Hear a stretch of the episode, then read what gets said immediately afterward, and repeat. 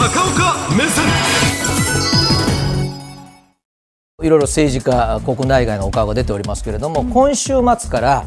えー、国会はやってますけれども、まあ、この間ね、インドに行かなかったで大変あの批判を浴びましたけれども、林外務大臣が太平洋の島諸国、あの平たく言うと島国です、ただあの島国って言っても一つだけの島じゃなくてたくさんの島で一つの国ってとこもありますのでその中の3カ国それぞれ必ず行く理由がございますが、えー、国会日程を縫ってお出かけになります。で行くには今だからという事情そして日本だから行かねばならないという事情がございます。もう今世界安全保障でこの南太平洋の島々っていうのはある種取り合いというところもあるわけですが日本は日本の長いお付き合いがあるわけでございます。今回行くのは3つあります、えー、ソロモン諸島というのはこれパプアニューギニアここがオーストラリアですけどもここにございます、えー大変申し上げづらいことですがやはり日本との関わりといえば戦争ということになります。あの一定の世代以上の方にはソロモン諸島というよりガダルカナル島と申し上げた方が分かっていただけると思います。今あの首都のホニアラというのがあるのがこの島です。あの日本が太平洋戦争で本当にあの負け戦に転じていく最大の激戦地だと言われているのがこのソロモン。それからあこのキリバスというのはこの辺りの島国なんですがキリバスもですねこれも歴史の地名になってしまいましたタラワというですねまああの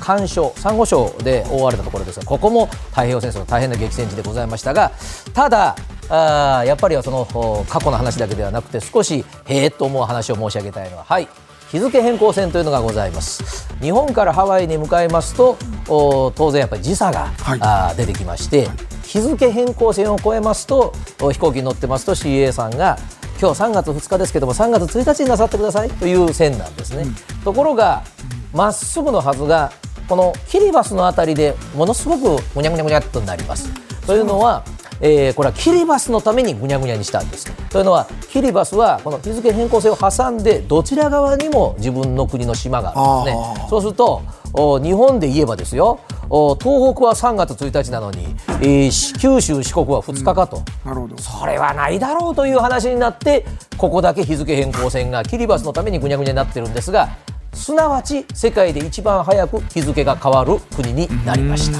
でもう一つ申し上げるとですねこの太平洋の国々っていうのは向こうも我々のことよく知ってます。で、えー、黒木さんはふるさとの横浜ですけれども、はい、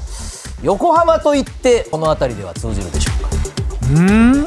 はい微妙です、えー、私もこの辺りの国々よく行ったんですが特派員の時。意外な街が知られています。高知鹿児島気仙沼。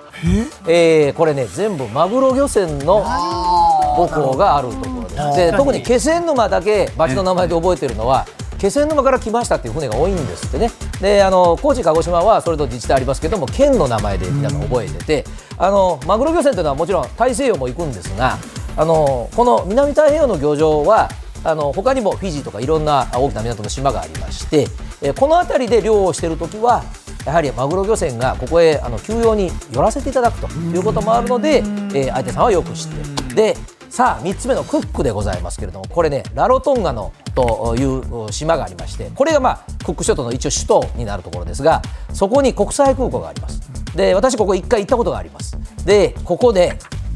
そんなに人口いないんですよ。もう見ていただいてもうすぐ太平洋なんですが、なんと私が行った時はジャンボジェット機が普通に飛んでる島でございますでこんな大きな飛行機が来てじゃあそんなたくさんの観光客が降りるかと実はそうではなくて地図をご覧いただきますとここなんですね。でニュージーランドここなんです。オーストラリアここなんです。アメリカホノルルがここなんです。で島がたくさんあって有事の時にはジャンボジェットのような大型の飛行機が降りられる島として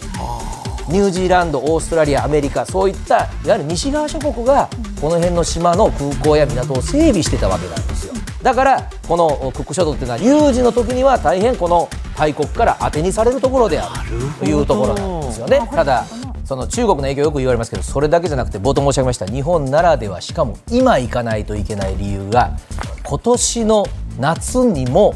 実は福島第一原発の処理水海洋放出を我が国は控えてると言われております。そうするとね日本からこんなに離れてるのに気にするのかと。テレビから皆さん思うかもしれませんが彼らにとっては大変な問題なんです。でというのはね私も行った時に思いましたけども彼らはものすごく大自然に恵まれてその恵みで生きているんだという意識を大変強く島国は持っておられます。で私あのここに取材に行ったっていうのはフランスがここに核実験場をかつて持ってまして、えー、1990年の半ばに核実験をやったんです。でこの島国はみんな怒って大反対。私その取材に行ったんですがその時こういうエピソードがございます。えー、東京からあ日本テレビのスタッフと一緒になって、えー、ものすごい機材を積んで行ったんですが核実験の取材に行きますと飛行機の乗務員に行った途端にキャプテン機長が操縦室から出てきてよく来てくれた。皆さんファーストクラスに移ってください。最高のおもてなしで現地へお送りするのできちっと世界にこの原子力の核実験を伝えてもらいたい。というようなことを航空会社の人が言うぐらいのメンタリティなんです。ですからやはり彼らからすると日本からそんなものすごい距離だと言われようがですねお前のところから漁船は来てるじゃないか自分の国に食べるものを持って帰るんだろうと。海はつながってるんだということをすごく思っていてこれは実は以前から日本政府は機会があるごとに福島の処理水というのはこういう処理をしてますというのはですね、日本が、まあ、取りまとめとなって、えー、太平洋島サミットというのを横浜とかでやってるんですね。でそこでもこの話題はもう第一優先で、えー、外務省、環境省皆さん説明を続けてるんですがしかし今年はもう夏にえー、それこそまだ福島の漁業者とのお話も続いてますけども出さなきゃいけないということがあるから今行ってご説明をするということなんですがさあ今の現状をもう一度ご覧いただきましょう。えー、今、日本は自然の話をしたいということをしましたけれどもやはり中国はアメリカとのこの勢力争いで、えー、大きな島にはもうお金をつぎ込んで、えー、先ほどのソロモンもそうですけれどももう有事に中国に使わせるような方向へ持っていきたい、うん、で一方、米国それからこの辺りもともとイギリス、フランスの植民地も多かったわけですから、えー、毎年空母を持ってきますよとフランスやイギリスは言いそしてアメリカは原子力潜水艦をオーストラリアに売りますというようなことちょっとこの島国の方々の思いとはかけ離れたような大国の思いが見えているのが気になりますが日本はもう一つ大変評価されてます。トンガという国がありますが大地震があった時に一番先にはるか遠くから駆けつけるのはこれ日本の自衛隊の応援に行った船です。あの太平洋北半球からもう真っ先に来たのはこれ自衛隊のその時の輸送艦ですけれども日本だったと、うん、そしてそのトンガの人たちはラグビーで日本を支え、トンガで採れたかぼちゃを皆さん食べてるんです。ということがあります。日本はその勢力大国の覇権だけではなくて島国の気持ちというのが一番わかるんだと G7 の中でこういうことをぜひ林外務大臣にはお伝えをしていただきたいと思います。はい